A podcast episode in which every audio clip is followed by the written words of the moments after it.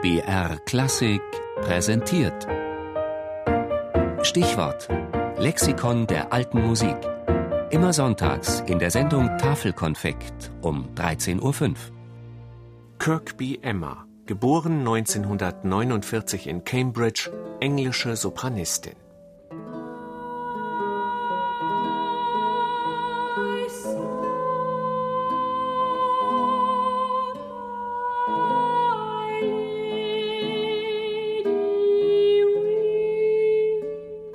Emma Kirkby ist die Primadonna der alten Musik.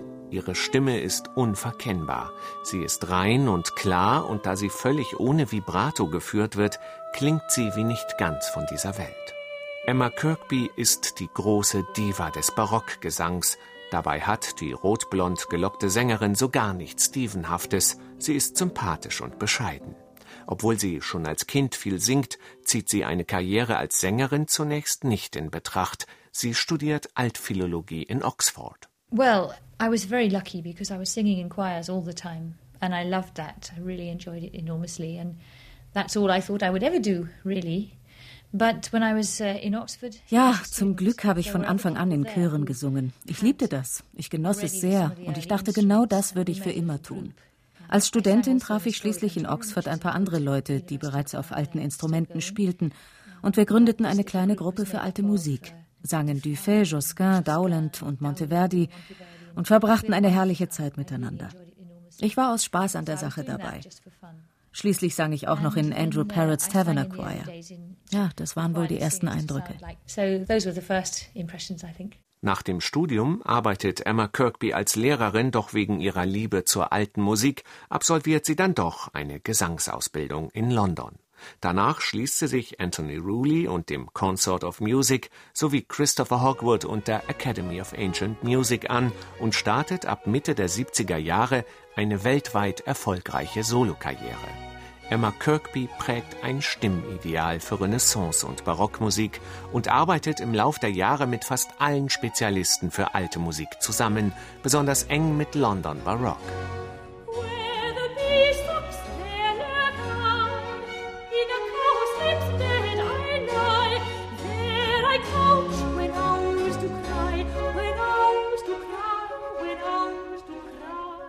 Über 100 Schallplatten und CDs hat Emma Kirkby eingespielt.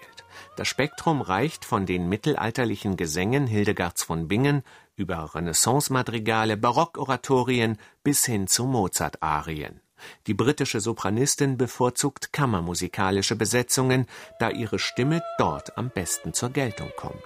Und sie scheut sich nicht davor zu improvisieren und bei Verzierungen Töne zu singen, die gar nicht vom Komponisten notiert sind.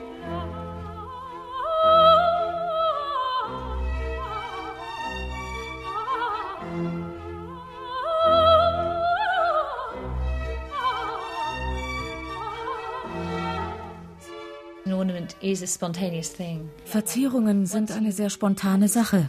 Und es gibt die verschiedensten Stellen, an denen Verzierungen wirklich angebracht sind. Denn irgendwie klingt die Schlusskadenz ohne nicht richtig. Aber für welche man sich auch entscheidet, man hört sie immer und immer wieder auf der CD und man kann es bald nicht mehr hören. Das Problem ist fast unlösbar.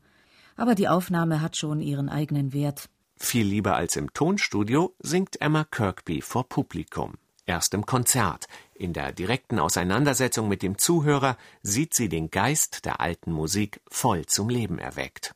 Doch egal, ob man Dame Emma Kirkby auf Tonträger hört oder live erlebt, die beliebte Britin ist eine herausragende Botschafterin ihrer Musik.